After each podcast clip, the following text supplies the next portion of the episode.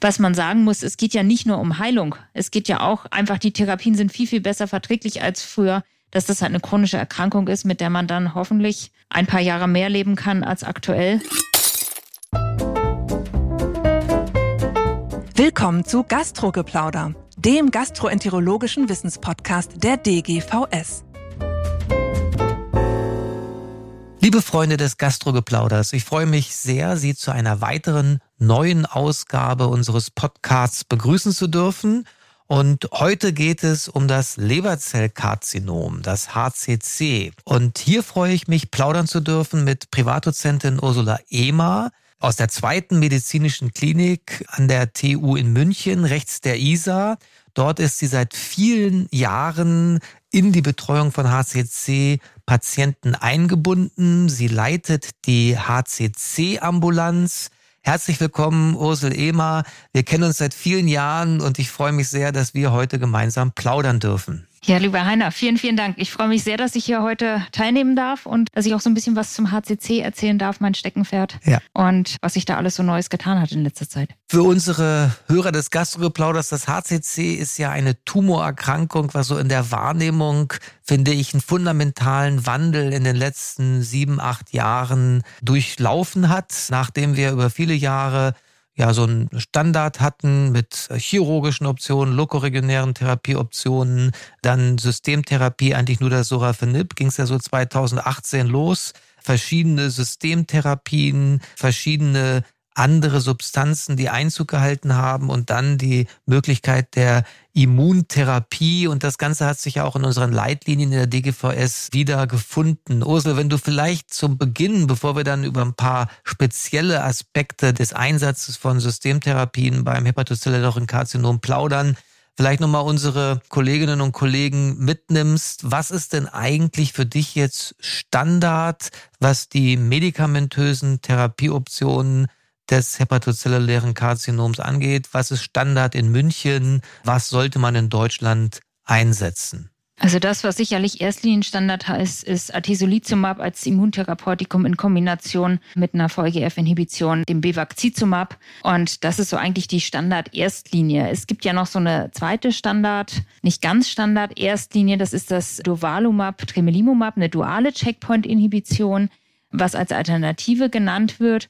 Und bei uns ist es dann tatsächlich so Atezolizumab, Bevacizumab als erstes. Aber es gibt doch erstaunlich viele Patienten, die da Kontraindikationen haben. Und für die ist halt die duale Checkpoint-Inhibition wirklich eine sehr gute Alternative, auch wenn sie noch nicht so lange auf dem Markt ist. Und für die, die das jetzt nicht täglich machen, nochmal, was sind für dich die Kontraindikationen? Du sprichst ja zum Teil wahrscheinlich das Besafizumab an und auch zum Beispiel Blutungsfragen. Genau. Also das mit Blutungsfragen ist halt sicherlich das, was so mit am prominentesten ist. Einfach behandlungsbedürftige Ösophagusvarizen, die man doch noch häufiger runterbänden muss, bevor man dann mit der Therapie starten kann. Das ist eine große Kontraindikation. Patienten mit Magenulzera, wir haben aber auch schon Patienten gehabt mit einer schweren Herzinsuffizienz. Wenn die eine EF von 30 haben oder sowas, da bin ich mit dem BEWA dann auch sehr zurückhaltend. Oder halt viele Thrombosen in der Vorgeschichte oder thrombembolische Komplikationen, Schlaganfälle. Das sind alles so Sachen, wo ich mich doch jetzt eigentlich freue, dass ich da eine VEGF-freie sozusagen Alternative habe. Nochmal ganz kurz zu den Ösophagus-Varizen. Das ist ja ein Alltag. Wir reden von Patienten mit einer Leberzirrhose, die ein Leberzellkrebs haben und die ja häufig dann doch Zeichen auch einer leichten oder aus ausgeprägteren portalen Hypertension haben. So, jetzt haben die vor sechs Wochen Bänder gekriegt. Und es ist bei euch durchs Tumorboard, jetzt wird diskutiert, ja, Atezobev, geht das noch, wenn die sechs Wochen vorher Bänder haben? Wann muss ich wieder reingucken? Oder umgekehrt, wenn die Bänder frisch gekriegt haben oder geblutet haben, wie lange muss ich denn warten, bis ich über das Bevacizumab nachdenken kann? Wir sind da tatsächlich ein bisschen konservativ. Sowieso, nachdem die ligiert worden sind, schauen wir immer noch mal rein nach vier bis sechs Wochen. Und wenn das dann eigentlich relativ gut abgeheilt ist, keine Risikozeichen da sind, dann hätte ich überhaupt kein Problem damit, Bevacizumab zu geben. Wenn das allerdings wirklich so ist, gerade frisch gebändet und wir haben hohen Therapiedruck, da wäre ich da eher sehr, sehr zurückhaltend. Und es kommt auch darauf an, wie oft sie schon gebändet sind, ob sie schon dreimal gebändet sind und jetzt hat man nur noch mal ein Bändchen gesetzt, dann ist das sicherlich was anderes als wenn das das erste Mal Ligatur bei drittgradigen Ösophagusvarizen mit Risikozeichen war. Mhm. Also in dem Fall würde ich natürlich dann lieber eine Alternativtherapie wählen. Okay, und die Alternativtherapie, du hast das jetzt angedeutet, das ist ja erfreulich, dass wir eine Alternative zu dem Atezobev jetzt haben, auch für diejenigen, die das nicht täglich machen. Was heißt doppelte Immunblockade, Checkpointblockade? Und wie sind die Daten? Ist das genauso gut wie der Atezobev? Gibt es da, wenn der Patient fragt, vielleicht Nachteile, Vorteile, was dieses Schema angeht? Duale Checkpoint-Inhibition ist meistens PD1 oder PD1 plus dann CTLA4-Inhibition Antikörper, was natürlich nochmal sehr viel intensiver das Immunsystem sozusagen anheizt und auch mit entsprechend höherer Nebenwirkungsrate in Richtung immunologisch vermittelter Nebenwirkungen assoziiert ist. Sprich, alles, was man so kennt mit Immuntherapie induzierter Hepatitis, Colitis, ähm, Hautnebenwirkungen, Pneumonitis, all das endokrinologische Nebenwirkungen, das tritt wahrscheinlich häufiger auf. Dadurch fällt natürlich das entsprechende Blutungsrisiko weg. Von den Daten her ist es natürlich immer sehr, sehr schwierig zu sagen, weil Cross-Study-Vergleich ist immer schwierig und es wurde in beiden Studien gegen das Sorafenib getestet. Da ist natürlich vom Overall Survival, ich habe jetzt tatsächlich, muss ich gestehen, die Daten vom Overall Survival nicht auf den Monat genau parat, aber es ist besser im Vergleich zu Sorafenib. Das Atesobev scheint ein bisschen besser zu sein als jetzt bei Durva-Treme. Wobei bei der dualen Checkpoint-Inhibition scheint nach hinten raus, wenn man über mehrere Jahre dann guckt, beziehungsweise über dieses mittlere Überleben hinaus, einfach bei denen, die angesprochen haben, die scheinen dann tatsächlich sehr lange zu überleben und die scheinen dann tatsächlich einen sehr großen Benefit davon zu haben. Das finde ich ja bei diesen Kurven schon beeindruckend, dass es ja doch einige Patienten zu geben scheint, die wirklich einen langfristigen Benefit haben. Also sonst kennen wir ja bei diesen Kaplan-Meier-Kurven aus der Tumortherapie, dass sich vielleicht zwei Therapiearme trennen, aber am Ende fallen sie ab und sind dann kurz vor Null. Und hier gibt's ja so diesen Tail of the Curve manchmal. Entspricht das auch deiner Erfahrung, dass es einzelne Patienten gibt, die wir, bisschen provokant gesagt, vielleicht mit der Immuntherapie heilen können? Ich denke, dafür ist es noch zu früh, was zu sagen. Vor allen Dingen da bei Atesobev ja dieser Tail gar nicht so ausgeprägt war. Und mhm. Dovatreme haben wir noch nicht so lange. Aber klar, wir haben auch unter der Atesobev haben wir einzelne Patienten, die haben sehr, sehr gut angesprochen und die sehen wir immer noch. Die haben vielleicht auch nicht so oft Therapie bekommen. Die sind immer noch stabil. Ob wir aber irgendwann so weit sein werden wie beim Lungenkarzinom, dass wir sagen, zwei Jahre stable oder nicht mehr nachweisbar, jetzt setzen wir das Ganze ab, Patient ist vielleicht oder fast geheilt das weiß ich noch nicht. Aber hm. will nicht ausschließen, dass es da einzelne Patienten gibt, die davon einen hohen Benefit haben. Okay, aber das ist nun mal ganz wichtige Botschaft, wie du sagst, bei anderen Tumorentitäten hören wir nach einer gewissen Zeit oder trauen wir uns vielleicht sogar schon aufzuhören. Das ist hier nicht der Fall. Das heißt, wenn ich die Therapie beginne, wenn die Patienten ein Ansprechen oder ein Stable Disease zeigen und keine Nebenwirkungen auftreten, ist das bis auf weiteres erstmal eine Dauertherapie, richtig? Ja, erstmal schon. Okay. Jetzt nochmal die Frage die ja auch seit einigen Jahren diskutiert wird. Wir hatten über viele Jahre so ein, Standardschema. Ein Patient hat ein HCC, dann wird evaluiert. Wenn er nicht operabel ist, kann ich zum Beispiel eine transarterielle Chemoembolisation durchführen oder kann ich eine Radiofrequenzablation vor Ort durchführen. Diese Entscheidung, lokoregionäre Therapien versus Immuntherapie. Also ist dieses Dogma oder die Systemtherapie immer erst dann zum Einsatz kommt, wenn ich die lokoregionären Therapieverfahren, sag ich mal, ausgereizt habe. Gilt dieses Dogma noch? Wird dieses Dogma fallen? Wie ist, äh, sage ich mal, so der Mindset im Münchner Tumorboard? Ob dieses Dogma fällt, das können wir sicherlich erst nach den mehreren Studien, die da gerade aktuell laufen, sagen. Also es wird ja sowohl Kombination lokale Therapie, Immuntherapie getestet, als auch entweder oder. Und ich denke, da wird man sicherlich dann herausfinden, dass es durchaus eine gute Alternative ist. Aber ob es dann Gewinner geben wird, das weiß ich nicht.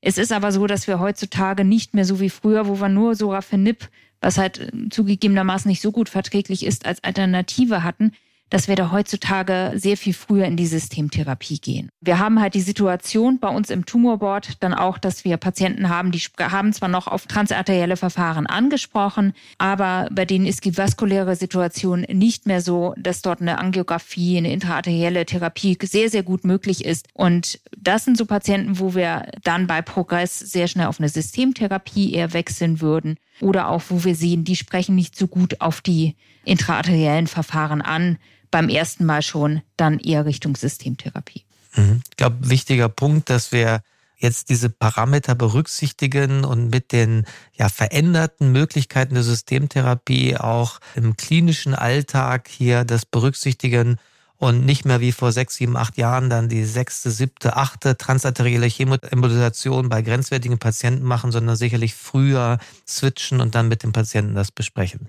Jetzt würde ich gerne noch zwei Dinge besprechen und vielleicht fangen wir mit dem ersten Thema an. Du hast eben schon angedeutet, es laufen Studien zur Kombinationstherapie mit logarionären Verfahren. Aber es gibt ja ein anderes Setting, wo man sagt, muss ich jetzt nur die Systemtherapie einsetzen, sag ich mal, in der palliativen Chemotherapie? Kann ich nicht einen Nutzen auch erwarten, wenn ich das Adjuvant einsetze, nachdem ich zum Beispiel einen Hochrisikopatienten resiziert habe und ich möchte jetzt einen Rückfall, ein Risiko eines Rezidives verhindern, wie wir es eben für viele andere Karzinome im Alltag haben. Und da ist eine neue Studie seit ein paar Wochen online aus der Imbrave-Studienserie. Und wenn du uns vielleicht kurz diese Studie einmal kurz vorstellen könntest und dann können wir überlegen, was wir eigentlich mit den Daten machen zum adjuvanten Einsatz von Atezobev aus dem Imbrave-Programm. Genau, also ich fand, das ist eine sehr, sehr interessante Studie. Erstmal Disclaimer, ist noch nicht zugelassen für diese Indikation. Deswegen mhm. reine Datendiskussion hier. Das ist die IMBRAVE 050 Studie, letztendlich eine Phase 3 Studie, die doch relativ viele Patienten eingeschlossen haben. Multinationale Studie, allerdings mit einem großen Fokus auf die asiatische Kohorte. Die haben letztendlich über 660 Patienten da eingeschlossen und geschaut, einfach Patienten nach Resektion oder Ablation eines HCC, die bestimmte Risikokriterien erfüllt haben. Also jetzt nicht das 1,5 Zentimeter HCC was man mal eben schnell mit guter Differenzierung, was man eben schnell resiziert, sondern die haben Composite-Kriterien genommen aus Größe und Differenzierung und makrovaskulärer Invasion beziehungsweise mikrovaskulärer Invasion der Tumore. Und diese Patienten, die so ein hohes Risiko für ein Rezidiv haben, die haben sie entweder mit gar nichts behandelt oder halt mit Atezolizumab, Bevacizumab. Und da doch eigentlich gesehen, dass das Recurrence-Free Survival in der Atezolizumab, Bevacizumab Gruppe besser ist. Das ist ja erstmal auf den ersten Blick okay, war vielleicht zu erwarten. Die Daten gucken wir gleich nochmal im Ergebnis an, aber vorweg nochmal, du hast gesagt, Hochrisiko. Es ist ja wichtig, dass wir das noch einmal klarstellen. Was genau, wenn du sagst zum Beispiel Größe des Tumors, wenn du diese Kriterien vielleicht nochmal ganz kurz darstellst, was war für die in der Studie ein Hochrisikopatient für ein mögliches Rezidiv? Also fangen wir mal einfach an, vielleicht von der Komplexität her. Also nach Resektion war ein Hochrisiko entweder G3, G4-Differenzierung mhm. oder Portalveneninvasion peripher, das heißt nur die ganz peripheren Segmentäste bis zur zweiten Ebene hin oder mikrovaskuläre Invasion. Das waren einmal egal wie hoch Risikopatienten. Und dann unabhängig davon haben sie auch gesagt, bis zu drei Tumore, wobei der größte dann über fünf Zentimeter sein müsste. Oder es sind sogar größer gleich vier Tumore. Davon durfte aber dann kein Tumor größer als fünf Zentimeter sein. Bisschen komplex, aber sicherlich sinnvoll und datengetrieben, dass man gesagt hat, das sind die Hochrisikopatienten. Wobei von einigen dieser Kriterien frage ich mich, ob die bei uns im Tumorboard überhaupt für eine Resektion in Frage kämen. Aber das ist ein, das ist ein anderes Thema. So, jetzt hast du gesagt, die Ergebnisse waren erstmal formal positiv. Mhm. Jetzt komme ich zu dem Aber. Aber wenn ich mir so die Kurven angucke, diese Klappler-Meyer-Kurven, vielleicht kannst du die auch mal jetzt, wir zeigen ja keine Dias. Ja. Wenn man das jetzt so beschreibt, ganz am Ende gehen die Kurven ja irgendwie wieder zusammen. Genau, das ist genau das, was du eigentlich gesagt hast für die onkologischen Therapien, dass sie am Ende dann doch wieder zusammenführen bei den Chemotherapien. Und das haben wir hier jetzt letztendlich auch. Nun ist es natürlich so, das ist jetzt die erste Analyse davon. Das ist alles so, dass nach hinten hinaus, wenn man sich das dann mal anguckt, nach irgendwie 33 Monaten ist in jeder Gruppe nur noch ein Patient übrig. Also ich glaube, dass man da tatsächlich einfach noch warten muss, was sich dann aus den Daten ergibt. Ich glaube dann tatsächlich, dass sich mit diesen Spätrezidiven nach jetzt 24 Monaten, also das, was auch in den Leitlinien als De novo HCC dann definiert ist, dass sich da nicht viel tun wird. Aber ich glaube, dass tatsächlich das ist, dass der Tumor eventuell früher wiederkommt, das könnte man in einigen Patienten vielleicht verhindern.